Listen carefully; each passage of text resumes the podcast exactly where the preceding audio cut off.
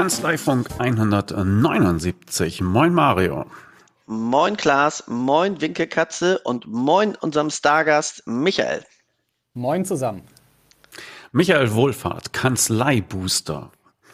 Wir wollten schon lange mal sprechen und jetzt tatsächlich haben wir es geschafft. Ich musste euch zwar noch mal dran erinnern, aber da will ich mal großzügig drüber hinwegsehen, ja.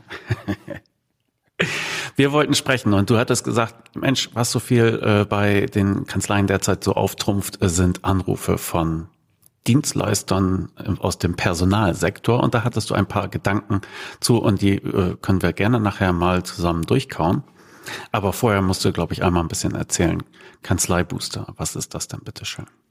Genau, also die Kanzleibooster GmbH, die besteht aus drei Gesellschaftern. Einer spricht gerade zu euch sozusagen. Wir haben uns darauf spezialisiert. Wir sagen immer, wir machen aus guten Steuerberatern bessere Unternehmer. Das heißt, wir unterstützen unter anderem dabei, die Kanzleileitung zeitlich zu entlasten, aber auch, wenn es darum geht, Strukturen zu schaffen, dass ich die Kanzleileitung nach und nach so aus dem operativen Tagesgeschäft rauslösen kann, um quasi stärker an der Kanzlei arbeiten zu können. Ne? Da geht es viel natürlich um so Themen wie Mandantenstruktur, da geht es aber auch viel um so Sachen wie ja, strategisch, wen möchte ich überhaupt haben, wie will ich mich positionieren. Das sind so unsere Themen, wo wir unsere Kunden sehr, sehr stark und intensiv begleiten. Und wie arbeite ich mit euch zusammen? Also ich bin jetzt eine Kanzlei und denke mir, mhm. Mensch, da brauche ich ja irgendwie Hilfe. Wie funktioniert das? Also rein vom Arbeitsakt her kann man sich so vorstellen, das läuft alles komplett digital tatsächlich. Also wir beraten da sehr stark über Zoom dann letztendlich.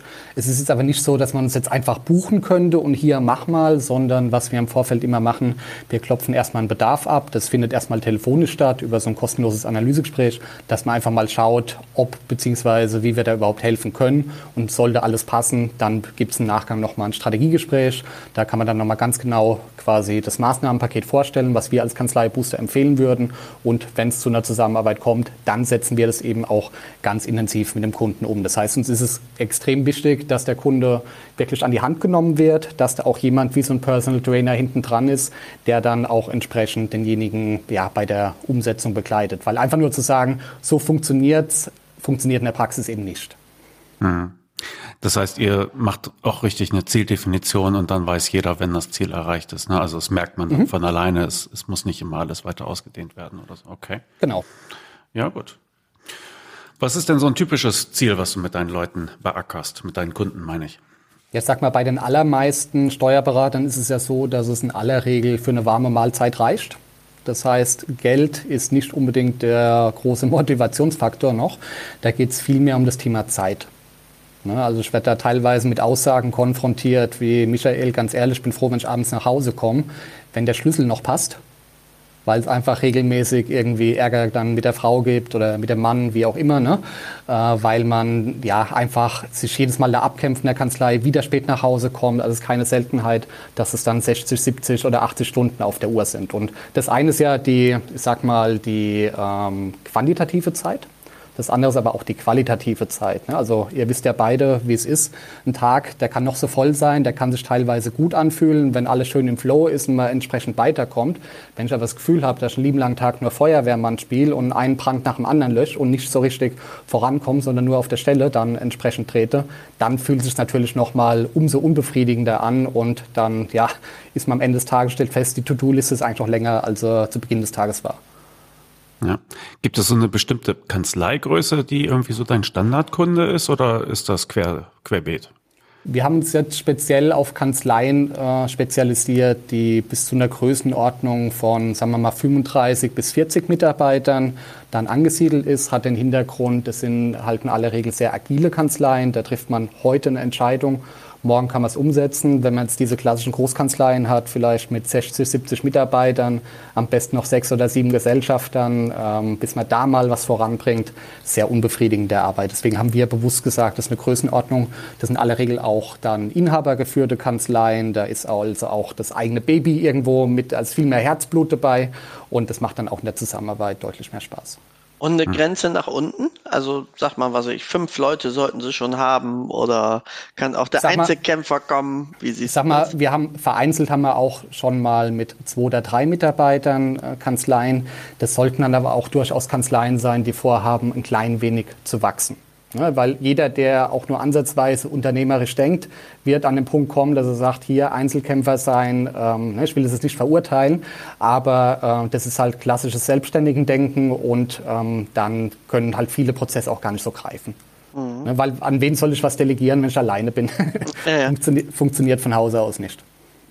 Ja, aber wenn jetzt jemand in der Gründungsphase wäre und er sagt, hey, ich habe da gewisse Ambitionen, will was machen, dann kann natürlich es deutlich sinnvoller sein, schon frühzeitig auf uns zuzukommen, weil Prävention ist ja bekanntlich besser als Nachsorge. Ja, ich finde es eben auch. Ne? Also man erlebt das häufig äh, in Kanzleien, mit denen ich spreche. Ähm, dann fangen so die Probleme an, irgendwie so um 20 Mann.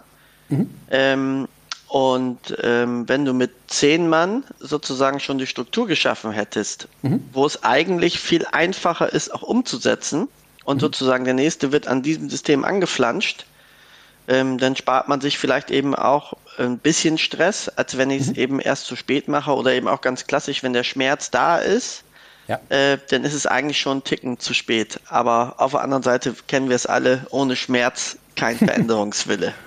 Absolut, wobei man muss da vielleicht an der Stelle noch ergänzen, man muss ja immer zwei, drei Schritte weiterdenken. Das heißt, Strukturen, die wandeln sich ja auch von Größenpunkt zu Größenpunkt. Das heißt, ich kann ja nicht eine Kanzlei mit zehn Mitarbeitern so führen wie mit 50 Mitarbeitern und umgekehrt eben auch nicht. Aber ich muss zumindest mal, genau wie du es eben gesagt hast, Mario, die Strukturen schaffen, damit ich bereit bin für den nächsten Schritt. Ne? Also mir auch mal Gedanken machen, wie könnte jetzt so ein Mittelbau aussehen in meiner Kanzlei? Oder möchte ich permanent hier als einziger ja, Kanzleipartner unterwegs sein mit der Gefahr, wenn ich mal ausfalle oder wenn ich in Urlaub bin, dass ich gar nicht richtig abschalten kann. Das sind ja auch Punkte, die muss man berücksichtigen und dann muss man für sich entscheiden, wo soll die Reise hingehen. Hm. Nochmal kurz zu dem Hintergrund von dir und deinen Gesellschaftern. Mhm. Aus welcher Ecke kommt ihr und, und, und wieso seid ihr jetzt bei der Steuerberatung gelandet? Ja, also ich bin von Hause aus Betriebswirt. Der Dominik auch und der Bastian, der ist ITler. Das ergänzt sich da eigentlich so von den Strukturen her ganz gut. Und ja, wie sind wir da zu den Steuerberatern gekommen? Offen gesagt sind wir da natürlich ein klein wenig reingerutscht, weil es nicht so, dass der sechsjährige Michael gesagt hat, wenn ich mal groß bin, dann werde ich mal Steuerberater beraten, um Gottes Willen. Das war natürlich nicht der Plan. Aber ähm, ich sag mal, wir haben Expertise im Bereich Marketing, Vertrieb, IT-Prozesse. Das heißt, rein theoretisch könnte man ja jeder Branche helfen.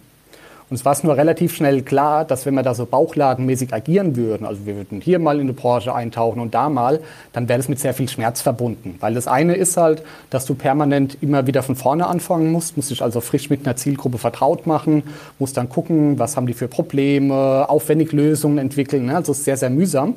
Und das zweite Problem, was damit einhergeht, ist ja, du kratzt ja dann auch immer nur an der Oberfläche. Ja, weil du musst dir vorstellen, es ist halt ein Unterschied, ob du dreimal mit, in deinem Leben mit einem Steuerberater zu tun hast oder so wie ich, der sich jetzt äh, jemand, der da seit zweieinhalb Jahren von morgens bis abends mit Steuerberatern zu tun hat. Ich sage immer, wenn es ganz blöd läuft, dann träume ich auch mal von denen. jetzt noch nicht oft geschehen, aber vereinzelt tatsächlich schon passiert. Ne? Das heißt natürlich eine ganz andere Nummer, wenn du genau weißt, hier auf Tagesbasis Kanzleien Norden, Osten, Süden, Westen, kleine, mittlere, große Kanzlei. Da weißt du irgendwann natürlich ganz genau, wo drückt der Schuh und ähm, ja, wo gibt es Ansatzpunkte. Warum sind Sie Steuerberater geworden? Also wie gesagt, wir wussten, dass wir spezialisieren müssen. Ähm, ich sage es euch ganz offen, bei so einer Spezialisierung spielt immer auch ein Stück weit der Faktor Zufall mit. Ne, das heißt, rein theoretisch hätte es vielleicht auch eine andere Branche werden können. Vielleicht wären wir heute genauso glücklich, werden es nie rausfinden. Aber das Zünglein an der Waage war eigentlich, dass wir gesagt haben, da ist brutal viel Dynamik im Markt. Ne, ich glaube, es wird immer weiter weggehen von der reinen Deklaratorik und immer stärker hin in so eine, nennen wir es jetzt mal, Unternehmensberatung. Und was wir halt so erkannt haben, ist, dass eigentlich die ganzen oder die allermeisten Marktbegleiter sich alle in dem, äh, in dem Segment austoben, wie bekomme ich diese deklaratorischen Leistungen noch effizienter abgewickelt. Alles gut und schön, kann man machen, soll man machen, aber dieser Transformationsprozess hier vom Steuerberater als beste Fachkraft hin zum Unternehmer, hin vielleicht sogar zum Unternehmensberater, da haben wir halt gemerkt, da herrscht ein absolutes Vakuum. Und ja, dann haben wir begonnen, uns breit zu machen. Das heißt, 2019 war damals der Steuerberatertag in Berlin. Da war ich vor Ort, noch relativ grün hinter den Ohren, habe dann die ersten beiden späteren Kunden kennengelernt, habe gesagt, hier, wir sind neu in der Branche, so und so sieht es aus. Und da haben wir erstmal ein halbes Jahr quasi investiert, um es mit der Branche vertraut zu machen. Wir haben auch die ein oder andere Lösung entwickelt, das ein oder andere auch wieder verworfen. Das heißt, natürlich ist man da erstmal mit anderen Annahmen in den Markt reingegangen. Also ich habe auch gedacht, da könnte man viel mehr mit Technik machen und die müssten noch dieses oder jenes. Waren alles gute Grundgedanken, aber die Praxis hat dann gezeigt, okay, der Hund ist doch woanders begraben. Und dann wurde es eigentlich immer strategischer von der, von der Ausrichtung her. Ja, also gut zweieinhalb Jahre, dann das heißt, ihr habt die Pandemie ja also voll mitgenommen. Hast genau. du Wobei es den Namen Kanzleibooster gab schon vor der Pandemie. ja, das ist äh, momentan immer mal wieder schwierig. Also wir haben neulich gerade, das ist vielleicht mal als kleiner Funfact am Rande, neulich wurde wieder irgendeine Facebook-Werbung von uns abgelehnt, weil sie angeblich politischen Inhalt hätte. Ah. Hintergrund war einfach nur, weil der Algorithmus dann auf das Wörtchen Booster irgendwie anspringt und der Angst hat, dass dann irgendein Querdenker irgendwie unterwegs ist. Also Aber uns gab es tatsächlich schon vor der Pandemie, ja. Ich meine, du hast ja dann Glück gehabt, dass du dich vorher nicht Kanzlei Querdenker genannt hast. ja, ja, ja. Das genau, wäre genau. jetzt ja während der Pandemie vollkommen verbrannt worden. Richtig, also in unserem allerersten Fachreport stand irgendwie auch noch bei der Beschreibung Quergeist.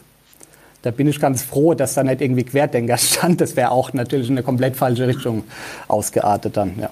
Ja, eigentlich so schade, ne? Weil ich, ich ja. finde ja, äh, also Querdenken, also zumindest im unternehmerischen Kontext, nicht ähm, verkehrt, ja. Ja, war es auch immer positiv ja. belegt, ne? aber wie so innerhalb von zwei Jahren eigentlich ein gutes Wort komplett verbrennen kann, haben wir dann live erlebt. Sag genau. mal, und so ein Prozess. Ja, lass mich doch erstmal meine Frage zu Ende Also mich, mich, ja. Ah. Also ich wollte halt wissen, ob du von vornherein so die digitale Zusammenarbeit mit deinen Kunden ja, das war oder, genau. Also dahingehend, dahingehend hatten sie es tatsächlich in die Karten gespielt. Ja, weil ich sage mir halt immer, wenn, wenn ich jetzt unser Geschäftsmodell wirklich noch so ganz klassisch offline-mäßig betreiben würde, dann wäre ich einen lieben langen Tag auf der Autobahn unterwegs. Und wenn ich auf der Autobahn unterwegs bin, helfe ich dem Kunden nicht. So kann ich auch mal drei, vier Kunden am Stück helfen. Und was vor allem da auch noch reinschwenkt, wenn man diese Präsenztermine vor Ort kennt, ja, die sind ja dann in aller Regel halbtägig oder sogar ganztägig. Da gibt es dann jede Menge Input, aber am Ende wird relativ wenig umgesetzt. Ja, und so hat man einfach immer häppchenweise mal einen anderthalb Stunden Termin und kommt dann wieder in die Umsetzung und dann kommt man halt zeitnah eine Woche oder zwei später wieder zusammen, ist halt von der ganzen, ja, ich sag mal, von der ganzen Arbeitsmethodik her viel effizienter. Okay. So, jetzt kannst du mal. Ah, ich bin so froh, dass du deine Herrschaft über den Podcast auch immer so hemmungslos ausleben magst, Klaas. Aber gut, ähm, wenn ich mich jetzt als Kanzlei entscheide, mit dir zusammenzuarbeiten und im, im sozusagen ersten Gespräch äh, stellt man fest, die Chemie passt, mhm. sodass das Ganze Sinn macht. Was ist das für ein Zeitrahmen? Also auf welche Zeitdauer ist das, ist das angelegt? Also die Initialprojekte bei uns in aller Regel zwischen drei und sechs Monaten. Allerdings arbeiten wir auch mit vielen Kunden sehr langfristig zusammen. Wir haben mittlerweile auch eine Jahresbetreuung, wo es nochmal deutlich intensiver äh, in diverse Thematiken geht. Ähm, das heißt, da, ähm, sag mal, unser klassisches Thema geht ja erstmal die Leute zeitlich frei zu schaufeln. Und wenn ich mal Zeit habe, dann kann ich ja an der Kanzlei arbeiten, dann können wir uns dann der nächsten Spielwiese widmen. Aber so man kann sagen, pro, pro erstes Ziel sozusagen drei bis sechs Monate ist so mhm. die Range. Absolut, ja. Ähm, und danach kann ich gucken, so macht mein Leben ohne Kanzleibooster keinen Sinn mehr und äh, ich möchte das gerne fortsetzen oder eben, nee, ich habe das umgesetzt, genau. ich habe meine Ziele erreicht, ähm, alles cool und vielleicht komme ich mhm. in zwei Jahren mal wieder, vielleicht komme ich nie wieder, whatever. Genau, völlig ja. frei. Okay, cool. Gut, dann lass uns doch mal zu dem Thema kommen, was du auch vorgeschlagen hattest. Viele Kanzleien erleben halt Anrufe von ja, Dienstleistern, Beratern, mhm. die sagen, Mensch, Du brauchst doch sicherlich Personal. Ich habe die perfekte Lösung für dich. Bist du auch einer von denen? Wir rufen tatsächlich auch in den Kanzleien an, aber nicht mit der Intention, jetzt irgendwie Personal zu vermitteln, weil ich glaube, damit ist den wenigsten geholfen. Aber da kommen wir, denke ich, später zu. Vielleicht mal ein Grundgedanke. Viele glauben irgendwie, ach, guck mal, jetzt haben sich alle auf Steuerberater eingeschossen. Da gibt es jetzt ganz, ganz viele Agenturen, die da aus dem Boden gestampft werden, die sich jetzt nur irgendwie an den Steuerberatern irgendwie bereichern wollen. Das ist so das allgemeine Bild. Dabei äh, muss man verstehen, dieser Recruiting-Markt, der ist generell riesig. Das heißt, man ist ja immer in so seiner eigenen Bubble gefangen. Logischerweise bekomme ich ja nur die Anrufe mit, die entsprechend mich angehen oder ich bekomme auch nur die, die Facebook-Werbung angezeigt, die mich betrifft. Ne? Und das, was gerade die Steuerberater erleben, das erleben ganz, ganz viele andere Branchen auch. Das heißt, die Handwerker, die werden gerade genauso intensiv beackert. Oder keine Ahnung, nimm eine beliebige andere Branche, da findet es auch statt, weil man hört es ja im Prinzip überall, wir haben Fachkräftemangel.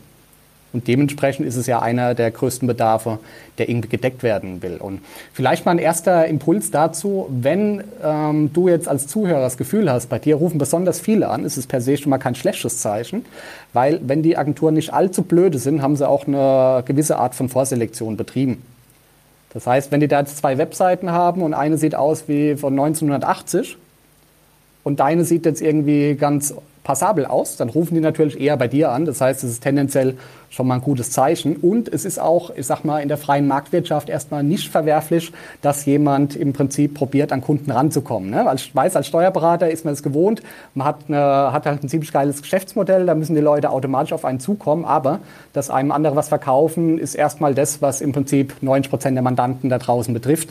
Ne? Die müssen auch in irgendeiner Form Werbung betreiben. Und ähm, ganz offen, die meisten können eigentlich froh sein, dass diese Anrufe aktuell noch erfolgen, denn ich weiß, so es geht immer stärker in die Richtung, dass diesen Personalrecruitingsagenturen vorge, ähm, quasi vorgeschlagen wird, sich auf Kanzleien oder generell auf Unternehmen zu spezialisieren, die 50 Mitarbeiter aufwärts haben. Warum? Ganz einfach. Du hast ja immer einmal einen Rekrutierungsaufwand. Der ist gleich, egal ob es jetzt eine kleine, eine mittlere oder eine große Kanzlei ist.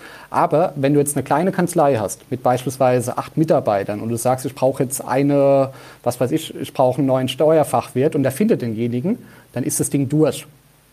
Hat derjenige jetzt aber eine große Kanzlei mit 50, 60 oder noch mehr Mitarbeitern, dann wird der permanent quasi auf Mitarbeitersuche sein. So, dementsprechend, wenn diese Personalagenturen wirtschaftlich arbeiten wollen auf Dauer, müssen sie sich auf die Großen spezialisieren, weil dann haben sie Folgegeschäft und müssen nicht ständig auf Neuakquise unterwegs sein. Und ich könnte mir vorstellen, dass äh, es ähnlich passiert wie bei den Mandanten da draußen. Viele haben ja momentan die Sorge, dass sie keinen Steuerberater mehr finden von den Mandanten. Ich könnte mir vorstellen, dass wir in vielleicht zwei Jahren an den Punkt kommen, dass viele Steuerberater sagen, oh, ich würde gerne mit einer professionellen Agentur zusammenarbeiten, aber die werden dann abgelehnt, weil sie zu klein sind. Ja, weil so viele Agenturen könnten wir gar nicht da draußen aus dem Boden stampfen, um diesen Bedarf grundsätzlich erstmal zu decken. Also soll ich mich erstmal freuen. Gut, jetzt freue ich mich, dass sich noch jemand für mich interessiert. Aber dann geht's ja meistens los, da kommt irgendein Angebot. Willst mhm. du das, wolltest du das bewerten oder wolltest du dein Augenmerk auf etwas anderes richten? Naja, ich sag mal, ähm, was, was wird da bedient? Man spricht ja im Marketing gerne von so einem Shiny Object. Also ist irgendwas, da verspreche ich mir wahnsinnig was davon. Ich sage, ich brauche mehr Personal und dann wird die Welt wieder in Ordnung sein. Und das Spannende ist halt, was, was wir von außen beobachten. Wenn du dich jetzt mit einem Kanzleiinhaber unterhältst, der fünf Mitarbeiter hat, dann sagt er dir, er braucht mehr Personal. Hat derjenige zwölf Mitarbeiter, dann sagt er, wenn du den fragst, was sind deine Herausforderungen, ach, ich bräuchte mehr Personal. Das Spiel kannst du auch betreiben, wenn die 25, 30 oder wie viel auch immer Mitarbeiter haben. Und offensichtlich, wenn das die Lösung wäre, dann dürfte derjenige, der ja schon bei 25, 30 oder meinetwegen auch 50 Mitarbeiter ist, der dürfte gar keine Sorgen mehr haben. Wenn das wirklich der, der akute Mangel wäre. Und was wir halt feststellen ist, dass ähm, die allermeisten Kanzleien im großen Stile Beschäftigungstherapie betreiben. Also wenn ich mir wirklich mal die Frage stelle, ich kann ja einerseits sagen, ich agiere jetzt wie ein Beamter, der Daseinsvorsorge betreibt. Das ist die eine Variante. Die andere Variante wäre, wenn man sagt, ich will ein wirtschaftliches Unternehmen führen. So. Wenn ich mich für Letzteres entscheide, dann ähm, komme ich ja zu dem Punkt, dass ich jetzt nicht zwangsläufig wirklich mit jedem zusammenarbeiten muss, bloß weil er bei mir anfragt. Und ich muss auch nicht zwangsläufig mit jemandem zusammenarbeiten, bloß weil es der Cousin von meinem Mandant ist oder irgendwas dergleichen, sondern ich kann ja erstmal die Spielregeln bestimmen. Und da stellen wir regelmäßig fest, dass halt ähm, ja, ein ganz großer Prozentsatz der Mandanten, dass es sogar noch Geld draufgelegt wird. Also wir sprechen ganz gerne immer von A, B und C-Mandanten, definieren das so, dass du in der Kanzlei immer 20% A-Mandanten, 60% B-Mandanten und 20% C-Mandanten hast. Und in aller Regel ist es so, also klassisches Pareto-Prinzip, hat, haben wahrscheinlich die meisten schon gehört, dass diese 20% der A-Mandanten in aller Regel für 80% des Erfolgs sorgen. Das heißt, rein theoretisch könntest du die Kanzlei auf Minimum zusammenstauchen, sowohl Mitarbeiter als auch mandantenseitig. An deinem Deckungsbeitrag wird sich nahezu nichts ändern, wenn überhaupt dann eher sogar zum Positiven. Und das Problem ist, dieser, äh, wenn man das mal begriffen hat, dann müsste man ja zu der Erkenntnis kommen, oh, die muss ich hegen und pflegen, diese armen Mandanten, weil die finanzieren den ganzen Laden hier. Was passiert aber in der Praxis? Meistens ist es so, dass diese Zeit, die bei den A-Mandanten quasi investiert werden müsste, runterwandert zu den C-Mandanten, weil es sind die, die am lautesten schreien. Das sind nämlich die 20 Prozent, die für 80 Prozent des Ärgers sorgen. Ja, und wenn ich das mal begriffen habe und dann vor allem noch feststelle, hey, ich zahle sogar noch Geld dafür, dass ich die betreuen darf, dann merke ich, offensichtlich läuft was falsch in meiner Kanzlei. Also es kann ja nicht sein, dass ich diejenigen, die, ähm, wo es auch Spaß macht, ne? wir reden ja nicht nur vom Finanziellen, sondern das sind ja auch Leute, die entsprechend auch die, das, was man vorschlägt, auch umsetzen, die auch zuverlässig sind, so, dass man die vernachlässigt, weil man andere wiederum künstlich durchschleppt. Und was halt spannend ist, also sag mal, im C-Segment sind wir eigentlich fast immer in dem Bereich, dass die Kanzleien entweder so plus minus null fahren oder sogar vielfach negativ. Wir haben es aber auch schon mehrfach erlebt, dass Kanzleien wirklich nur mit ihrem A-Segment Geld verdienen und mit den 80 Prozent wirklich linke Tasche, rechte Tasche betreiben. Und schon verrückt, das sind dann teilweise Kanzleien mit 25 Mitarbeitern, die rein theoretisch einen gleichen Gewinn fahren wie jemand, der vielleicht keine Ahnung, acht Mitarbeiter hat und da deutlich besser organisiert ist. Hm. Also meistens sind es ja die langjährigen Beziehungen. Ne? Also bist du einmal Mandant, ist mhm. ja auch schön für den Berater oder für die Kanzlei, ne? dann äh, muss schon was passieren, bevor der geht. Und das ist erstmal mhm. super. Aber das ist ja auch meistens das Argument, was angeführt wird, warum, was, was ich, ich, ich kann jetzt hier, was ich beim Thema Grundsteuer oder so, äh, ich kann da nicht brutal sein und sagen nur digital, weil die sind jetzt schon so lange bei mir, um die mhm. muss ich mich ja auch kümmern. Was wäre da deine Argumentation? Also zunächst mal korrekt, es ist natürlich eine andere Geschichte, ob ich jetzt jemanden schon jahrelang betreue, den kann ich mitunter auch ein Stück weit anders behandeln als jemand, der neu reinkommt. Das heißt, wichtig ist erstmal, im Fußball sagt man ja, hinten muss die Null stehen, dass ich mir erstmal keine neuen Probleme mehr äh, reinhole. Dementsprechend sollte man erstmal gucken, dass man super stark bei der Selektion ist. Also wenn ich zum Beispiel sage als Steuerberater, ich will nur noch mit Mandanten zusammenarbeiten, die digital unterwegs sind, dann soll ich das entsprechend auch meinen neuen Mandanten vorschreiben, sonst können die gar nicht erst Mandant werden. Also ganz wichtig, dass wir uns erstmal keine neuen reinholen. Und dann kann man überlegen, ob es irgendwie Übergangsfristen gibt für andere. Also wenn, wenn die Oma jetzt irgendwie 85 ist, die muss ich jetzt nicht mehr digitalisieren. Da sind wir uns, glaube ich, einig. Aber trotzdem kann man vielleicht mal gucken, gibt es da Lösungen? Vielleicht ist da noch irgendwie Enkelin oder Sohn, Tochter, die da irgendwie unterstützen könnten. Also es können ja auch schon mal Punkte sein, um da was zu machen. Aber bloß weil jemand jetzt schon ewig im Prinzip in der Kanzlei ist, soll es nicht das Argument sein, dass ich den auch wirklich bis zum St. Nimmerleinstag betreue. Ich glaube, es passiert ja ähm, in den Kanzleien aber ja viel mehr. Ne? Also das eine, was du sagst, Michael, kann ich, kann ich aus meinen Erfahrungen mit vielen Kollegen tatsächlich auch nur bestätigen. Also, dass auch alleine die Beschäftigung mit der Mandatsqualität äh, mhm. gar nicht richtig stattfindet. Also ich habe vielen Kollegen schon den Tag versaut, indem ich mal gesagt habe, äh, mach mal eine, eine Deckungsbeitragsrechnung, also lass dir die mal mhm. ausdrucken. Und da ist der Schnitt, dass sie mindestens 10% ihres Umsatzes an negative Deckung haben. Mhm. Also das ist der Durchschnitt von, was weiß ich, habe ich mittlerweile mit 60, 70 Kanzleien oder so gespielt, äh, die danach alle immer eine schlechte Woche hatten. Ähm, das wird in der Regel aufgefangen durch in gleicher Höhe positive und mhm. deswegen kommt es eben gar nicht in die Wahrnehmung. Fällt gar nicht auf, ja. Genau, aber du hast ja. eben tatsächlich ein paar, die tauschen. Das ist der eine Punkt. Und der zweite Punkt, der ja wesentlich ist, wenn wir mal zu den, zu den Headhuntern äh, kurz zurückkommen, also die sorgen ja nicht dafür, dass es plötzlich mehr Fachkräfte am Markt gibt. Die verteilen um. Ja, so, also das muss ich ja. auch erstmal verstehen. Also, also ja. ein, ein Recruiter ähm, sorgt ja in Summe nicht für die, für die Lösung des Problems. Mhm. Was der Recruiter macht, er spielt mit folgendem Ansatz. Und das muss ich als Steuerberater vielleicht auch verstehen. Ein Steuerfachangestellter sucht nicht. Aber er ist mit hoher Wahrscheinlichkeit, gerade zur jetzigen Zeit, unzufrieden.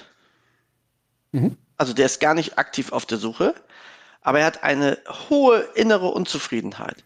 Und das ergibt sich ja insbesondere bei den guten Mitarbeitern dadurch, dass ich würde mal sagen, mindestens 80 Prozent der Kanzleien der Ablauf wie folgt ist. Wenn du gute Arbeit machst, ist die Belohnung für gute Arbeit noch mehr Arbeit.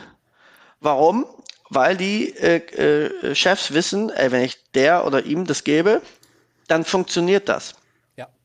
Und die wollen eigentlich mal wieder einen leeren Schreibtisch haben, die wollen eine überschaubare Anzahl von Aufgaben kriegen, ähm, die möchten den Kopf mal abschalten können. Das sind also tatsächlich echt Belastungen, die, die passieren. Oder ich glaube auch, dass viele Mitarbeiter in dem Bereich gerade durch die Pandemiejahre ähm, wirklich akut Burnout gefährdet sind. Mhm. Und das sind die Themen. Und jetzt macht der Recruiter doch im Grunde nur eins. Erstens, er spricht die aktiv an. Zweitens sagt er, pass auf, ich kümmere mich um alles. Das heißt, er spielt mit der Bequemlichkeit ähm, sozusagen des Steuerfachangestellten. Mhm. Und er fragt sie nach ihrem Schmerz oder seinem Schmerz. Und sagt, pass auf, ich gucke, dass du diesen Schmerz beim nächsten Arbeitgeber nicht mehr hast. Mhm. Und dann trennt sich ehrlicherweise die Spreu vom Weizen von den seriösen Recruitern, von den unseriösen. Und da gibt es genug, die sagen, die nehmen das zwar alle auf, aber im Endeffekt interessiert die das einen Scheiß. Also im Übergang, ja. Aber wenn ich mir das klar mache, dann müsste ich erstens in meiner Kanzlei eine, für eine Struktur sorgen, dass Mitarbeiter nicht überlastet werden. Das ist nämlich auch erstmal, um mal dein Zitat zu nehmen, die Null muss erstmal stehen. Also erstmal sollte ich mal dafür sorgen, dass von mir nicht Mitarbeiter weggehen. Also definitiv, ja. Ja, also erstmal zu gucken, zu schützen, aber die richtigen sollen nicht weggehen. ja, das ist ja auch entscheidend. Ähm, dann vielleicht auch mal gucken, wer passt eigentlich gar nicht zu mir und das auf Mitarbeiter als auch auf Mandantenseite. Mhm. Und damit eigentlich erstmal einen Neustart zu haben. Und was ich dafür unmittelbar und unbedingt brauche, ist natürlich eine Mitarbeitereinsatzplanung. Und das ist ja vollkommen abgefahren, wenn man sich das überlegt. Der Steuerberater hat ja so ein geiles, planbares Geschäftsmodell. Ja? Wie du da ohne Planung, sondern wie du auch das nach Bauchgefühl managst. Oh, der Steuerfachangestellte mhm. schreit oder das ganze Team schreit, äh, müssen wir wohl jemanden einstellen. Ja? äh, die heulen nicht, ja, dann heiter weiter. Ähm, ohne jemals den Überblick zu haben, wie ist eigentlich meine Auslastungsgrenze? Und wenn ich dann zum Schluss noch verstehe, wenn ich eine Auslastung in der Kanzlei von 110, 120 Prozent habe, was aktuell durchaus viele Kanzleien haben, dann wird mein Output schlechter sein als eine Kanzlei, die 70 Prozent Auslastung hat. Weil die mit 70 Prozent hat nämlich diese Themen nicht mit, wo bleibt das? Die hat die Beschwerden nicht. Die hat eben diese ganze Verschwendung von Zeit nicht. Und die hat auch nicht den Frust der Mitarbeiter, denn wenn man die Zeit mal stoppt in den letzten zwei Jahren in Durchschnittssteuerkanzleien, wo sich Fachangestellte, die keine Zeit haben, aber sich die Zeit nehmen, sich darüber auszutauschen, wie schlecht es ihnen geht und wie überlastet sie sind. Wenn wir die hm. Zeit zur freien Verfügung hätten, äh, das wäre schon super. Und deswegen glaube ich, ist in Summe ja der Ansatz zu verstehen, dass ich natürlich mal Glück haben kann mit einem Recruiter. Gar keine Frage. Äh, und der kann mir vielleicht auch temporär helfen. Auch kein Problem. Aber wenn ich in meine Strukturen nicht gehe, wenn ich nicht weiß, welchen Bedarf habe ich, ähm, welche Mandanten möchte ich haben, welche Mitarbeiter möchte ich haben, dann werde ich, glaube ich, das Problem auf Dauer nicht gelöst kriegen. Das ist zumindest mein Empfinden. Und jetzt der Schluss dazu, den finde ich auch spannend, wenn ich mit Kollegen spreche. Und ich glaube, das wird dir genauso gehen. Und du fragst sie, was ist dein dickstes Thema? Also was bewegt dich? Ja, ich brauche Leute. Also wenn ich Leute hätte, wird die Sonne scheinen. Ja, also das ist wirklich das, wenn das gelöst wäre, Wahnsinn. Okay, also ist es wirklich das Thema, was dir den Schlaf raubt? Ja, das ist das Thema. Was machst du dafür? Und dann kommt relativ wenig bis gar nichts. Dann wird still. Und das muss man ja auch mal verstehen. Wenn es dein verdammtes Thema Nummer eins ist, ja, dann tu verdammt noch mal was, dass dein Problem gelöst werden kann. Es wird definitiv nicht gelöst, indem du alles genauso weitermachst wie bisher, weil genau das hat dich ja in die Situation gebracht, in der du gerade bist.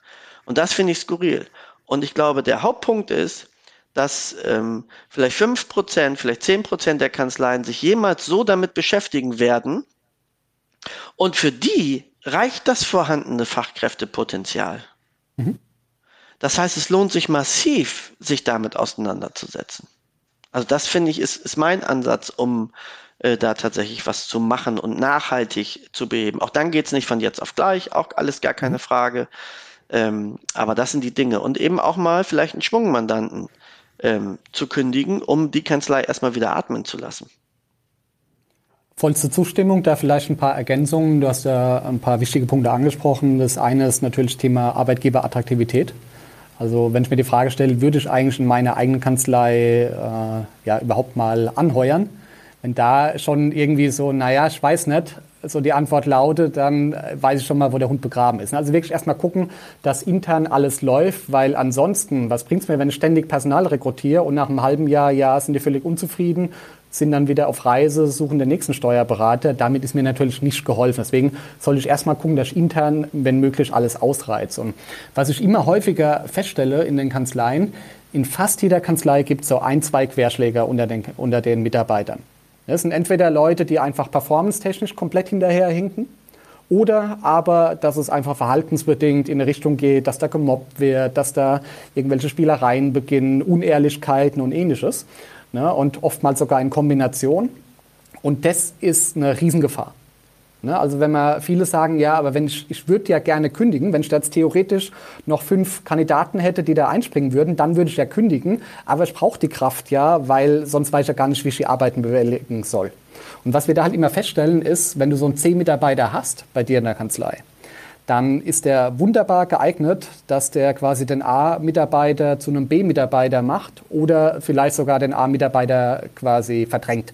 Weil der sagt irgendwann, da habe ich gar keinen Bock drauf, dann zieht er weiter. Das heißt, dein Problem wird eigentlich noch mal schlimmer, weil dann geht auf einmal der Falsche aus der Kanzlei und dann auch noch, äh, ja, ich sag mal, personell bist du dann dünner besetzt und ist natürlich auch noch ein Leistungsträger weg. Ne? Deswegen naja, immer erstmal gucken. Ja. Und, es, und es passiert ja in der Praxis auch Folgendes. Du hast jetzt diesen C-Mitarbeiter, der mhm. nur Scheiße baut. Irgendwann, weil häufig ist dann auch Lug und Betrug dabei.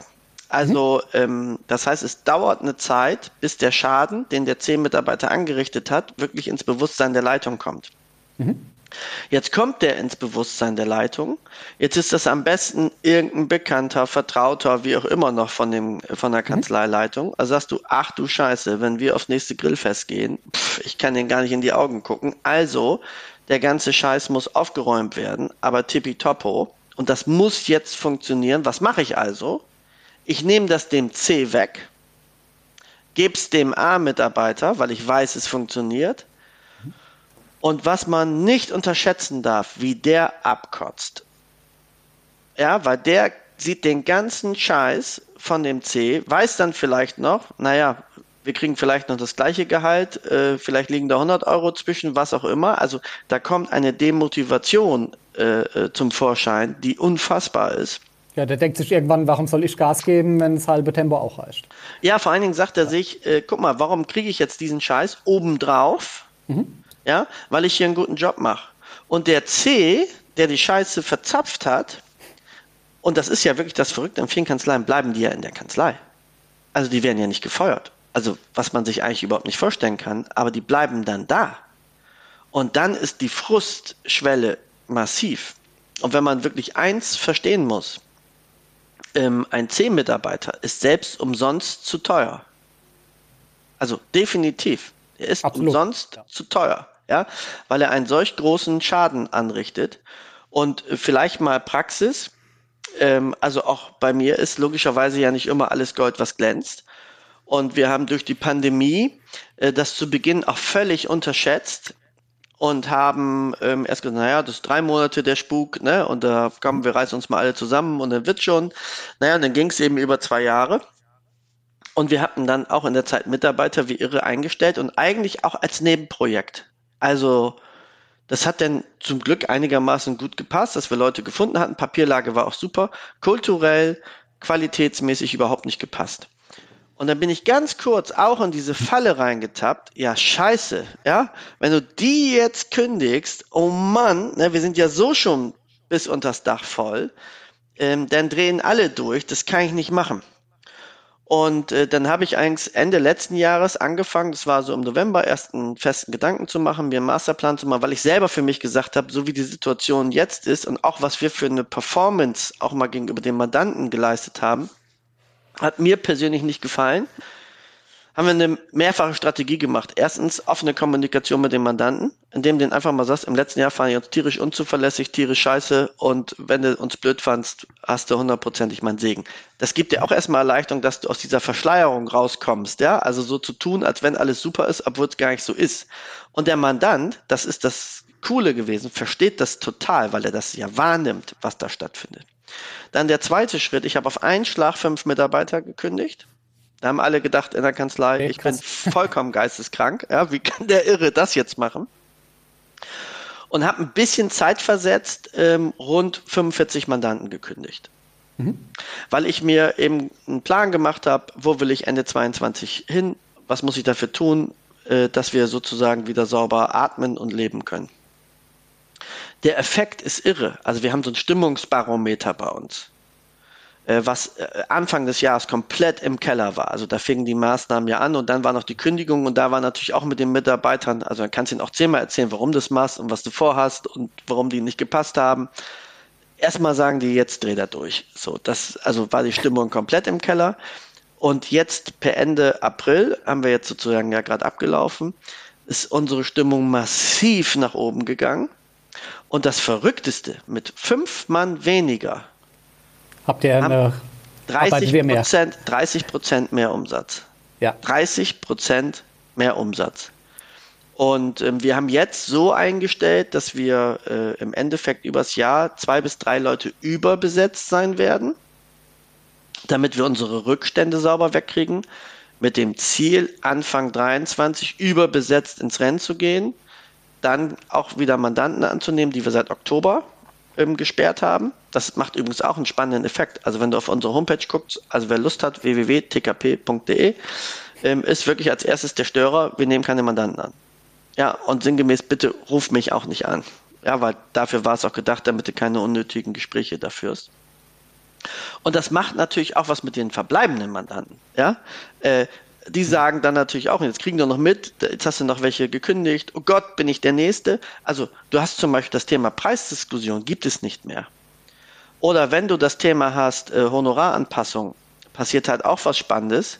Wenn du mit dem Mandanten offen sprichst und sagst, pass mal auf, ich habe einen Mandantenstopp, ich habe Mandanten rausgeworfen, jetzt erklär du mir bitte, Mandant, ja, warum ich für dich unter meiner kalkulierten Gebühr arbeiten sollte, wenn mhm. draußen zehn Stück warten, die es bezahlen würden.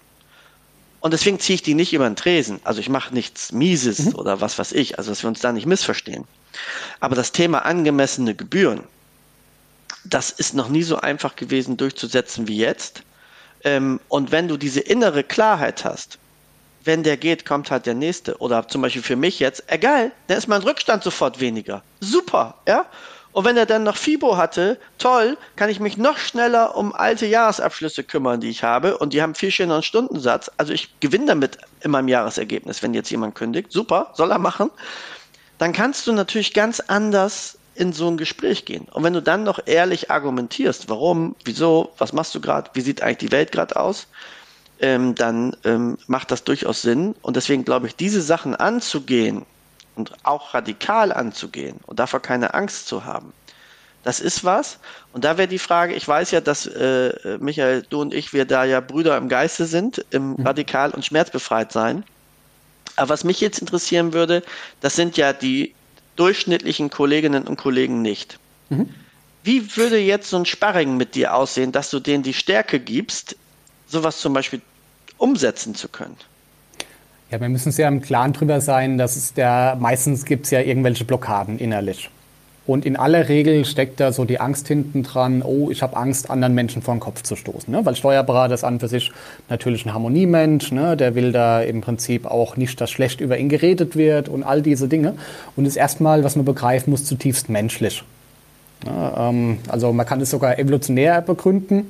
Ähm, in dem Moment spielt uns eigentlich unser Verstand einen Streich. Weil unser Verstand hat nur eine einzige Aufgabe. Und zwar hat der Verstand die Aufgabe, unser Überleben zu sichern. Das heißt, er hält uns von so glorreichen Ideen ab, wie aus dem achten Stock zu springen oder auf der Autobahn fangen zu spielen, weil dann könnte ich ja draufgehen.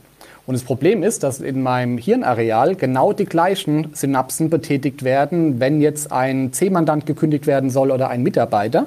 Weil äh, was ist da hinten dran, wenn wir Angst haben, jemanden vor den Kopf zu stoßen, dann müssen wir uns vor Augen führen, der Verstand hat sich in den letzten zigtausend Jahren nur unwesentlich weiterentwickelt. Ne? Das heißt, wenn damals... Aber, aber ich hoffe ja. sehr, Michael, dass ich, äh, nur weil du mich in die Lage versetzt, einen C-Mitarbeiter zu kündigen, dass ich danach nicht sage, aus dem achten Stock springen. Natürlich. Nee, nee, da kann, da Super kann Idee. Ja?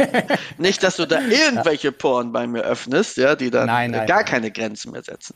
Nein, das lasse ich schon nicht mal aus dem, aus dem Erdgeschoss springen, also alles gut. also, ähm, das heißt, wenn vor zigtausend Jahren wir bei einer Version 1.0 waren, vom Verstand, dann sind wir jetzt vielleicht bei der Version 1.1. Das hat sich noch unwesentlich weiterentwickelt, während die Welt vielleicht bei der Version 237 ist. Und warum habe ich jetzt Angst, anderen vom Kopf zu stoßen? Da ist im Prinzip die Urangst hinten dran, aus der Sozialgemeinschaft ausgestoßen zu werden. Und wenn du früher aus der Sozialgemeinschaft ausgeschlossen wurdest, wenn du also nicht mehr mit der Herde zusammen das Mammut gejagt hast, dann bist du jämmerlich verreckt. So, das ist diese Angst, die haben wir noch in uns drin. Das heißt, in erster Instanz muss ich zunächst mal realisieren, ich bin mit einer veralteten Software unterwegs. Diese Software, die hat ein paar Bugs und ich kann den Verstand erstmal betrachten, wie wenn es eine dritte Person wäre und sagen, oh, guck mal, interessant, lieber Verstand, dass du mir diese Signale sendest. Und dann hinterfrage ich erstmal, ich kenne ja deine Funktion, ob das jetzt eine reale Gefahr ist. Also könnte ich da jetzt wirklich sterben. So, und wenn du da nicht irgendwie mit irgendwelchen, keine Ahnung, Mafia-Strukturen oder so zu tun hast, wird es höchstwahrscheinlich nicht der Fall sein. Also erstmal die rationale Ebene, ne? auch dass der Kühlschrank, der wird auch weiterhin voll sein, also auch da habe ich keine Existenzangst. Das ist das Erste, was ich erstmal begreifen muss auf einer rationalen Ebene. Und was, glaube ich, den meisten Menschen nochmal deutlich stärker hilft, ist, wenn man diese emotionale Ebene betrachtet. Weil wenn ich Angst habe, anderen Menschen vor den Kopf zu stoßen, dann muss ich mir die Frage gefallen lassen, wen stoße ich denn stattdessen vor den Kopf? Da komme ich schon mal zu der Erkenntnis, guck an, fangen wir mal bei der Person an, die ich morgens im Spiegel sehe, nämlich ich stoße mir selbst vor den Kopf, weil ich zum Beispiel mich auf Tagesbasis rumärgere oder weil ich viel zu lange in der Kanzlei bin. Gibt es ja einen schönen Spruch, ein Nein ist ein Ja zu dir selbst um mal, aber, aber nicht nur hier Klugheiten äh, loszuwerden. ja? ja, ich bin ganz, bin ganz beeindruckt von dir, Mario. Aber noch ähm, nicht nur zu einem selbst, sondern wen stoße ich ja noch vor den Kopf? Zum Beispiel meinen Liebsten. Ja, dass ich sage, okay, Frau, Kinder, die würden mich alle mal gerne wieder länger sehen oder auch ein bisschen entspannter. Ne? Den stoße ich ja auch vor den Kopf, weil ich schon sage, hier C-Mandant oder was auch immer ist wichtiger. Dann stoße ich den Mitarbeitern vor den Kopf, den anderen, ne? hast du ja schon gesagt, die müssen alles Mögliche auffangen. Ne? Und was ja auch noch mit reinspielt, Mario, ich halte ja auch künstlich klein. Das heißt, rein theoretisch, wenn ich lukrativere Mandate hätte oder generell eine höhere Produktive, äh, Produktivität in der Kanzlei, könnte ich ja mitunter sogar noch mal bessere Gehälter zahlen.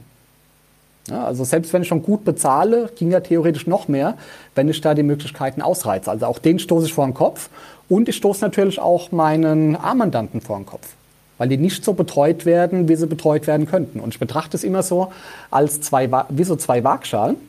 Sage ich auf der einen Seite steht irgendwie der C-Mandant Meier oder meinetwegen auch die C-Mitarbeiterin Müller, was auch immer. Ne?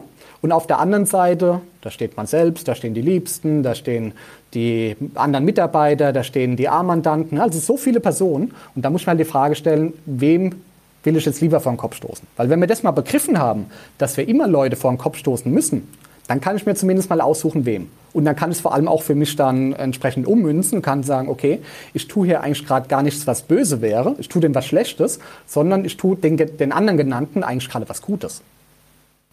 Also ich finde schon mal, alleine wenn du es erzählst, fühlt man sich schon ein bisschen besser, ja, mhm. weil was tatsächlich spannend war, also als wir diese 45 Mandanten rausgeschmissen haben, ne, mhm. Ähm, das war ein bisschen wie Schluss machen. Was ja, was ja auch jeder so kennt.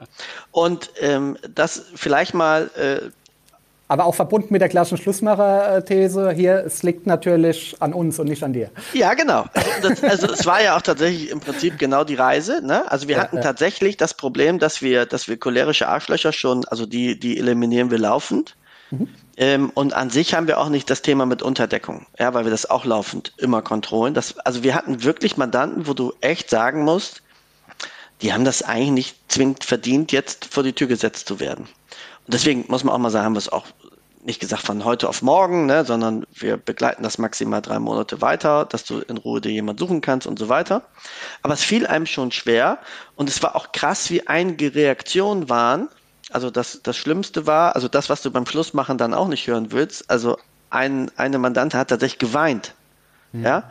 Und ähm, und ich habe mich immer so sicher und aufgehoben bei euch gefühlt, ne? Und pff, da musst du schon dreimal schlucken. Was aber auch der Effekt ist, wenn du es hinter dich gebracht hast, und das kennen wir ja auch vom Schluss machen, mhm. ja, und das ist ja vielleicht auch tränenreich, ja, das Schlussmachen. Danach, ich bin frei.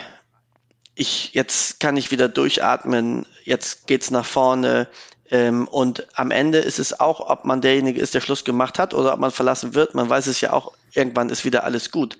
Also das heißt, ich kriege natürlich auch dieses Gefühl, oh, ich habe es ich hab's hinter mich gebracht. Mhm. Ähm, ich merke, dass die Kanzlei zum Durchatmen kommt.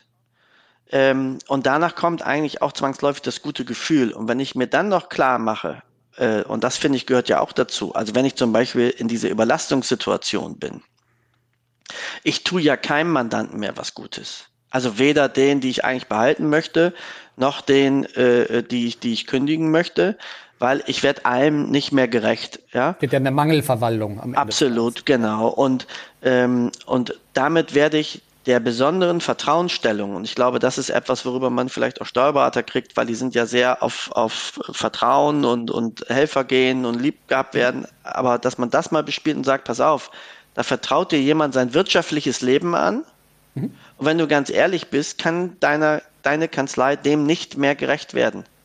Das wäre so wie ein Arzt, ja, dem du dich anvertraust, mhm und der sagt, pff, naja, also von den zehn Sachen, die ich machen müsste, mache ich noch drei. Vielleicht haben wir ja Glück und es waren die richtigen, ja.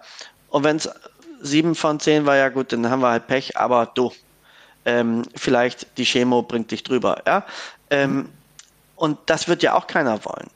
Und ich glaube, ähm, sich das klar zu machen, ich werde einfach auch meiner besonderen Vertrauensstellung, die ich als Steuerberater ja wirklich habe, äh, einfach auch in dem Moment nicht gerecht. Also jetzt mal zum Thema Mandatskündigung bei Überlastung. Ähm, und natürlich mit ganz anderen Themen, wenn ich zehn Mitarbeiter habe, äh, was das dann macht, dann muss ich mir einfach klar machen, dass ich auch ein zehn Mitarbeiter, also das finde ich ja auch spannend, wenn du dich mit Kolleginnen und Kollegen unterhältst, dann ist ja, boah, also da habe ich jetzt nochmal die, die 18.000ste Chance gegeben, ja. Und innerlich denkt man ja, also die müsste vom Einschlafen ein Bild von dir haben und sagen, danke, äh, lieber Meister, äh, dass du mir nochmal die Chance gibst. Die Wahrheit ist, die hasst dich die findet dich und die Kanzlei richtig scheiße, der zehn Mitarbeiter.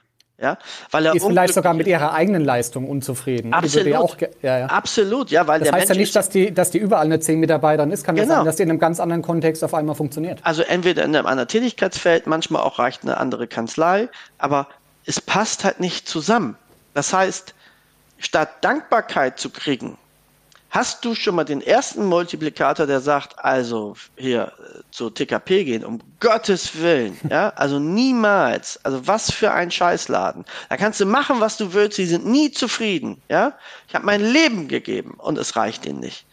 Ähm, und das muss ich mir vielleicht eben einfach auch klar machen. Und wenn ich darüber offen kommunizieren kann, ähm, dann hilft das, glaube ich, auch ganz viel. Definitiv. Ist das eigentlich immer so eindeutig? Mit der ganzen ABC-Geschichte? Oder sitzt man da auch irgendwelchen optischen Täuschungen auf? Ja, also, also sowohl bei Mandanten als auch bei ja, also wie sieht sowas aus? Also wir machen ja zum Beispiel mit unseren Kunden ABC-Analysen und ABC-Analyse ist für mich erstmal so eine Art Warnsystem. Das heißt, da blinken, jetzt mal bildlich gesprochen, irgendwo ein paar rote Lämpchen da wird ein Alarm ausgelöst, dann muss ich gucken, ist dieser Alarm jetzt begründet oder liegt da ein Fehlalarm vor. Ne? Also wenn der zum Beispiel tiefrot in den Zahlen ist und auf einmal stellst du fest, ja, da ist aber hier ähm, der Jahresabschluss noch gar nicht eingepreist oder irgendwas dergleichen oder hier war die Azubine dran, hat was versaubeutelt, ne? dann kann man sagen, okay, es liegt ja gar nicht am Mandant, es liegt ja an der Kanzlei. Ja, also das sind schon Punkte, da geht man jetzt nicht streng vor und sagt A, B oder C. Das ist ja auch nur ein Hilfskonstrukt, äh, was man sich auch vor Augen führen muss. Es gibt teilweise sogar A- oder B-Mandanten, die für die Kanzlei hochgradig gefährlich sind. Es kann ja sein, dass ich gute Deckungsbeiträge fahre, mit so einem B-Mandanten beispielsweise, aber der bindet überproportional viel Zeit. Und das ist genau die Zeit wiederum, die mir fehlt, um an der Kanzlei zu arbeiten. Oder vielleicht mich meinen anderen A-Mandanten stärker zu widmen. Also da muss man gucken. Und natürlich gibt es da auch mal, ich sag mal, die berühmten Ausnahmen. Aber diese, selbst diese Ausnahmen sollten auf einer gewissen Strategie basieren. Also ich also habe mal. Heißt, ich, kann ne, so, ich, kann mir so, Pro Bono-Fälle kann ich mir ja schon erlauben, wenn mir es an und für sich gut geht. Aber hier dieses Pro Bono sollte halt nicht irgendwie zum Geschäftszweck werden am Ende des Tages. Also vielleicht mal eine Praxisgeschichte, wie ein A-Mitarbeiter innerhalb von einem Telefongespräch zum C-Mitarbeiter äh, werden kann. Ähm, also deswegen glaube ich, es hängt halt auch viel von der Kultur ab. Aber mal eine echte Geschichte, weil wie gesagt bei uns eben auch nicht alles äh, glänzt, was Gold ist. Und äh, Mitarbeiter, super Typ. Also einfach als Persönlichkeit magst du gerne, mit dem unterhältst du dich gerne ähm, hat auf alles eine Antwort, super sympathisch, mhm. sowohl bei den Kollegen sympathisch am Wirken, als auch bei den Mandanten sympathisch am Wirken. Umsatz guckst du dir an, super, passt auch. So, wie kann jetzt dieser Mitarbeiter mit einem Telefongespräch von A auf C kommen? Echte Geschichte. Mich ruft ein Mandant an, hey Mario, so und so. Und irgendwann sagt er so, sag mal, wann geht denn eigentlich das mit den Auswertungen wieder? Wann kommt denn das Dativ-Update? Und ich denke, Dativ-Update, Auswertung, was meinst du denn? Ja, seit sechs Monaten ähm, äh, geht das doch nicht, dass es eine Auswertung gibt. Ah, okay. Pass auf, ich rufe dich in zehn Minuten mal wieder an. Dann gucke ich mir den Fall an. Ordnungsgemäße Rechnung geschrieben. Umsatzsteuervoranmeldung, alle geschätzt. Buchhaltung seit sechs Monaten nicht gemacht. Kein Wort gesagt. Nichts. Ja, und deine ganzen Systeme, also die zumindest bei uns, wir, wir schenken unseren Mitarbeitern großes Vertrauen, mhm. ähm, gehen dann ins Leere. Und das sind zum Beispiel auch Momente, wo du dich fragen musst, so eine Vertrauenskultur, also da hast du natürlich sofort das Teufelchen auf der Schulter. Jetzt gucken wir alles durch von jedem und die Arschlöcher und missbrauchen mein Vertrauen, um dann eben zu erkennen, naja, es ist ein Ausreißer, hat halt nicht gepasst, aber konnte sich super vermarkten. Und deswegen am Ende, um auf deine Frage zurückzukommen, Klaas, du arbeitest ja mit Menschen ähm, und natürlich helfen dir auch mal Zahlen, Daten, Fakten, die sollte man unbedingt mit dazu nehmen, also Umsätze, Deckungsbeiträge, wenn es jetzt auf Mandantenseite geht, wie du selber die Art und Weise der Kommunikation empfindest, ne? ähm, wie jemand äh, auf deine Anfragen reagiert und umgekehrt und so weiter und so fort. Aber es gibt halt auch dort immer wieder Ausreißer, die sich vielleicht das System auch angucken. Das sind, die sind ja nicht blöd, ja, sondern da hat sich jemand das System angeguckt und hat genau geguckt, wie kann ich es manipulieren, ohne dass ich auffalle. Und dann kannst du von A auf C kommen, von jetzt auf gleich. Also am Ende sind es Menschen. Und was ich immer sage, zum Beispiel im Recruiting-Prozess, wen du echt nicht dran kriegst, sind Narzissten. Zum Beispiel Narzissten in einem Vorstellungsgespräch haben eine so hohe Empathiegabe, dass sie genau wissen, was sie dir sagen wollen und müssen. Mhm. Und ähm, wenn du ein Vorstellungsgespräch mit einem Narzissten hast, dann würdest du hinterher sagen, wow, der Sechser im Lotto. Endlich kommt er zu uns. Und dann kommt jemand an, hat mit der Person, die da ist, nichts zu tun. Und da beginnt dann viel Lug und Betrug. Aber die können sich halt sehr gut vermarkten. Die haben mhm. sehr gute Ausreden. Die haben extrem gute Erklärungen. Ähm, und dann hängt es eben vielfach auch äh, an der Zeit. Also viele Kollegen, die stark eingebunden sind, begleiten sowas hier am Rande. Und jetzt kommt ein Problem. Und was ist der erste Gedanke von 99 Prozent der Kanzleienhaber? Wie kann ich dieses Problem smart lösen, dass ich wieder meine Ruhe habe? Mhm. Ja. Und das sind eben so Themen, wenn du dir dafür nicht Freiräume schaffst, wo du einfach dich intensiv mit Sachen beschäftigst, ähm, dann kann dir das halt immer wieder passieren. Aber durch Systeme, glaube ich, schließt du zumindest 95 Prozent aus.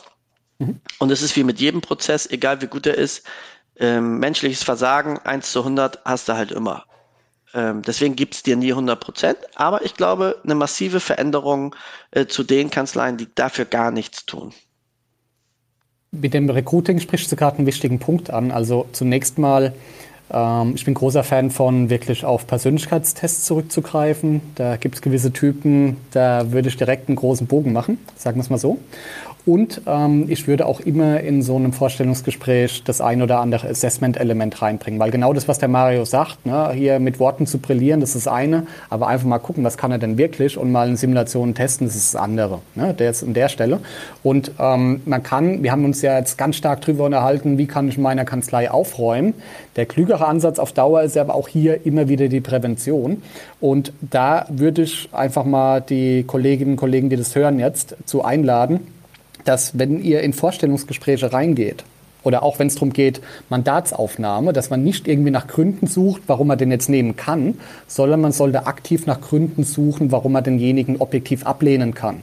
Und nur dann, wenn man keinen objektiven Grund findet, den abzulehnen, dann ähm, ja, hat man eigentlich eine Chance, dass es ein richtig guter Mitarbeiter wird. Weil meistens ist es doch so, wenn wir mal ehrlich sind, ich bin jetzt gerade mit dem Rücken zur Wand, brauche ganz dringend Personal, hat sich schon monatelang keiner beworben.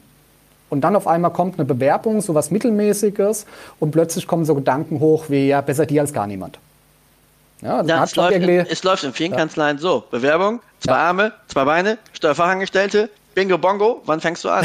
Ja? Richtig, aber das, das, negative Bauchgefühl ist von Anfang an da und in aller Regel, ne, das ähm, hast du ja vorhin ganz gut gesagt, ne, ähm, geht ja nicht nur um Zahlen, Daten und Fakten, sondern hier ist auch wirklich mal das Bauchgefühl maßgebend. In aller Regel wird sich das früher oder später bewahrheiten.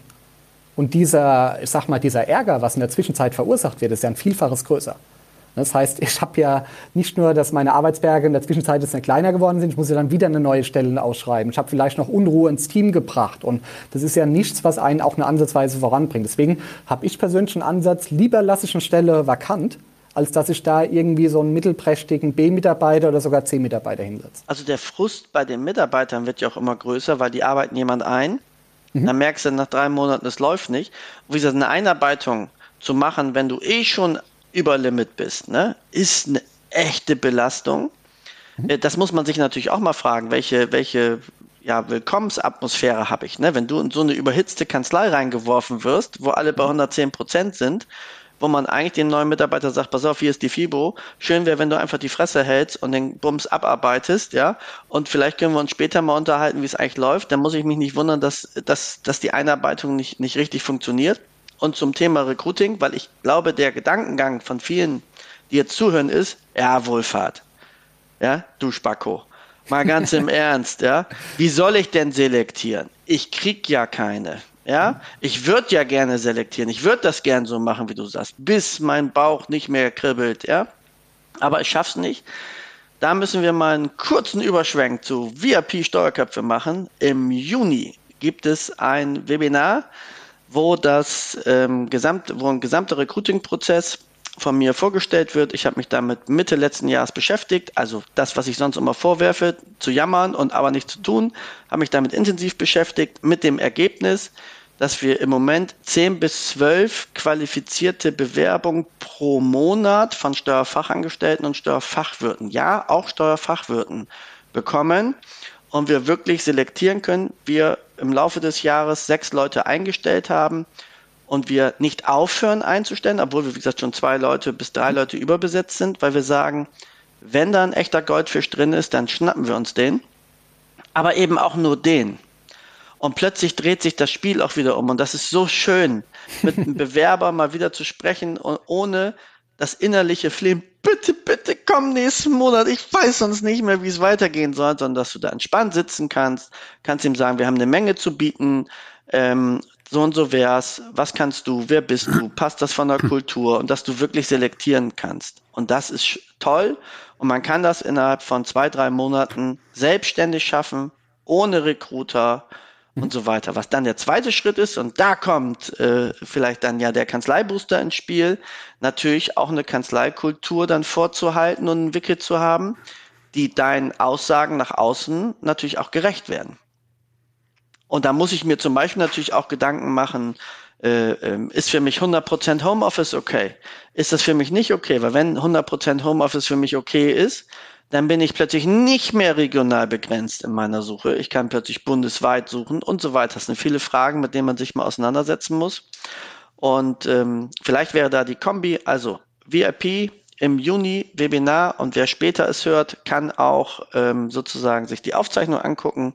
Zwei Monate kostenfrei, gleich ist der Werbeblock auch zu Ende. Das heißt, wenn ihr es jetzt hört, ähm, seid ihr da irgendwie mit drin.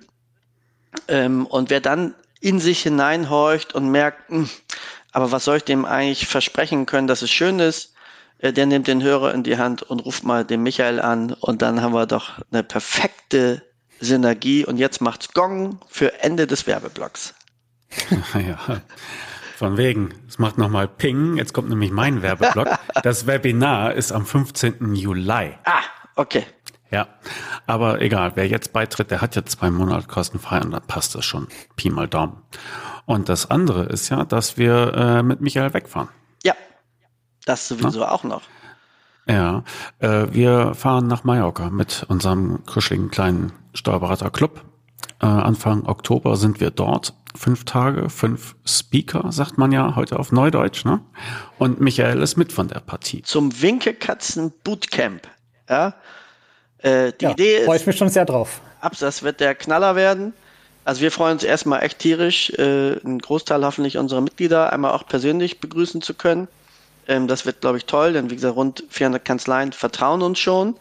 Ähm, und von daher wird das, glaube ich, eine super Sache. Und die Idee ist eben, deswegen ist auch der Zeitrahmen gewählt im Oktober. Ich hoffe, dass ich das nicht wieder falsch äh, im Kopf ja, habe. Das ist korrekt. 3. bis 7. Oktober. Sehr gut. Ähm, damit man sich daraus die Energie holt, um seinen Plan fürs Folgejahr wirklich umsetzen zu können. Und da haben wir spannende Themen von Kanzlei als, als Beta-Gesellschaft. Ähm, wir haben Michael sicherlich mit seinem äh, Lieblingsthema ABC, so will ich es mal ähm, überschreiben. Wir haben das reine Thema Personalführung. Wir haben was zum Honorar. Wir haben digitale Tools. Ähm, also ich glaube, nach der Woche wird man erschöpft sein, aber mit einem klaren Plan, einer klaren Vision für seine Kanzlei, wo es, wo es hingehen soll. Und das wird, glaube ich, ja. richtig cool. Und es wird halt auch die Gelegenheit geben, das einfach mal mit äh, anderen Interessierten durchzusprechen und auch mit dir, Michael, dann ne, beim Getränk und Meeresrauschen im Hintergrund. und dann kann man das vielleicht mal ja ausdiskutieren, anstatt sich immer etwas äh, erzählen zu lassen und dann zu sagen, ach, scheiße, wann komme ich mal dazu? Wird eine gute Sache auf jeden Fall. Wozu ich generell einladen möchte, ne, Mario das ja schon wunderbar eben vorgebracht. Man ist ja schnell mal an dem Punkt, dass man sagt, ja, geht ja gar nicht und überhaupt. Einfach mal sich die Frage zu stellen, okay, gibt es denn andere, die ähnliche Rahmenbedingungen oder vielleicht sogar schlechtere Rahmenbedingungen haben, die es aber dennoch gelöst haben? Da werde ich in aller Regel immer zu der Antwort kommen, ja, die gibt es. So, und plötzlich ist es eben nicht mehr die Schuld, dass ich hier in einem Kuhkaff bin und deswegen keine Mitarbeiter kriege oder nicht an richtige Mandanten komme, ne? sondern ich komme am Ende des Tages an den Punkt, oh Mist, der Unternehmer hat immer Schuld. Ne? Also nach dem Credo verfall stark ist durchaus hart, ne? also das äh, machen wir auch bei uns so. Und ähm, dann nehmen wir, greifen wir mal das Beispiel von Mario vorhin auf. Jetzt hat er irgendwie einen Mitarbeiter gehabt, den hat er eingestellt, das war ein vermeintlicher A-Mitarbeiter und jetzt hat er den auf gut Deutsch beschissen. So, und dann würde ich mir im Nachgang immer die Frage stellen, hätte es irgendwo zum Beispiel im Rahmen dieses Bewerbungsprozesses einen Punkt gegeben, wo ich das vielleicht schon hätte erkennen müssen, wie der damals reagiert hat oder so, dass man da einfach ganz fein die Antennen ausfährt und dann im Prinzip Ansatzpunkte findet, wie macht man es beim nächsten Mal besser. Oder wenn ich sage, ich komme nicht an Personal, Mario hat es ja eben gesagt, ne, der kommt mittlerweile an zehn Bewerbungen im Monat, ne, also offensichtlich funktioniert es ja, und sich einfach mal die Frage stellen, wie viele Stunden habe ich den letzten Monat mit verbracht, hier Personal zu finden und wie viel tausend Euro habe ich dafür ausgegeben? Und wie Mario schon eingangs meinte, in aller Regel sieht es da relativ mau aus. Und jetzt sagt vielleicht der nächste, ja, es kostet ja ein Heidengeld. Ja, dann sind wir vielleicht beim nächsten Punkt. Dann musst du vielleicht, wenn das für dich wirklich ein Kostenfaktor ist, dann musst du vielleicht mal über deine Honorarpolitik nachdenken. Weil auch die muss natürlich so gestaltet werden, dass ich mir diese Dinge erlauben kann. Ich muss ja in irgendeiner Art und Weise einen Wettbewerbsvorteil gegenüber anderen haben. Und ich muss mich auch von anderen abgrenzen können. Weil wenn du selbst die Frage nicht beantworten kannst, warum sollen die bei dir arbeiten und nicht irgendwie bei der Kollegin oder beim Kollegen, ja, dann würde ich auch nicht anfangen bei dir. Ja, und vielleicht noch, ähm, vielleicht noch, dass man da praktisch noch ein, zwei Tipps mitnimmt. Wenn ich schon weiß, dass der Bewerbermarkt relativ rar gesät ist und ich komme dann auf irgendeine Karriereseite von einem Steuerberater, habe jetzt vielleicht irgendwo über Facebook was gesehen oder was auch immer und habe jetzt im Prinzip hab die Situation, dass ich seit acht Jahren in der Kanzlei bin, ne, bin so mittelmäßig zufrieden, denke aber noch nicht so richtig drüber nach zu wechseln. Und das Erste, was ich lese, lautet irgendwie, ja, bitte schicken Sie Ihre aussagekräftigen Bewerbungsunterlagen an die in die E-Mail-Adresse. Ja, dann brauche ich mich nicht wundern, warum da jemand äh, entsprechend nicht anbeißt. Solange ich noch nicht in dieser Fülle-Situation bin, dass der Bewerber ohne Ende rauskommt, soll ich erstmal gucken, dass ich die Hemmschwelle so niedrig wie möglich gestalte, nämlich guck einfach mal, dass wir telefonieren. Gerne sogar abends oder am Wochenende. Ja, und manchmal sind es wirklich Kleinigkeiten. Jetzt äh, gehen wir mal von aus, man ist in, in irgendeinem kleinen Örtchen und da steht, schicken Sie die Unterlagen an die Info-Ad. Ne, info.kanzlei.de und siehe da, schon hat vielleicht der Nächste wieder Angst und denkt, oh, wer weiß, in wessen Hände das gerät und dann spricht sich das irgendwie rum, dass ich mich bewerbe. Ne? Das sind manchmal wirklich Kleinigkeiten, die Leute davon abhalten, dann entsprechend anzuheuern oder so anonyme Blackboxen. Da bin ich auf irgendeiner Karriereseite und ich sehe nur irgendwelche Stockbilder oder einfach irgendwelche Textkolonnen. Ja, da will ich auch nicht anfangen zu arbeiten. Ich will ja erstmal wissen, mit wem habe ich es zu tun. Ne? Wir müssen es vor Augen führen mein Arbeitsplatz, da verbringe ich so viele Stunden, die Kolleginnen und Kollegen sehe ich teilweise länger als den eigenen Partner. Und da spielen durchaus so Punkte eine Rolle, sind die mir sympathisch. Und da kann es auch durchaus hilfreich sein, wenn ich mal Bilder sehe, wie die jetzt zum Beispiel nach einem Betriebsausflug da noch grillen gegangen sind, gemeinsam. Wenn ich da in strahlende Gesichter schaue, dann denke ich, oh, da könnte es cool sein. Und dann rufe ich vielleicht doch mal an und sage, das wäre was. Ja, Aber nicht, glaub, wenn ich denke, oh, ich habe gar keinen aktuellen Lebenslauf mehr und Fotos müsste ich auch mal wieder machen und schon gucke ich mir das nächste Katzenvideo an und habe da ganz andere Sachen im Sinn. Ja, weil ja, wie gesagt, keiner aktiv sucht. Äh, und dem Grunde nach ist es im Moment doch so einfach, in die Herzen der Steuerfachangestellten zu kommen. Ja, ich muss dem eigentlich nur sagen, möchtest du wieder ein Leben haben? Ja, Möchtest du planbare Tätigkeiten haben? Möchtest du als Belohnung für gute Arbeit nicht noch mehr haben? Möchtest du nicht mehr die Scheiße von anderen aufarbeiten? Ja? Ich möchte wetten, wenn ich das ein bisschen netter ausformuliert mache und ich würde das dem einen oder anderen Steuerfachangestellten vorlegen, der würde Tränen in den Augen haben und sagen, ja.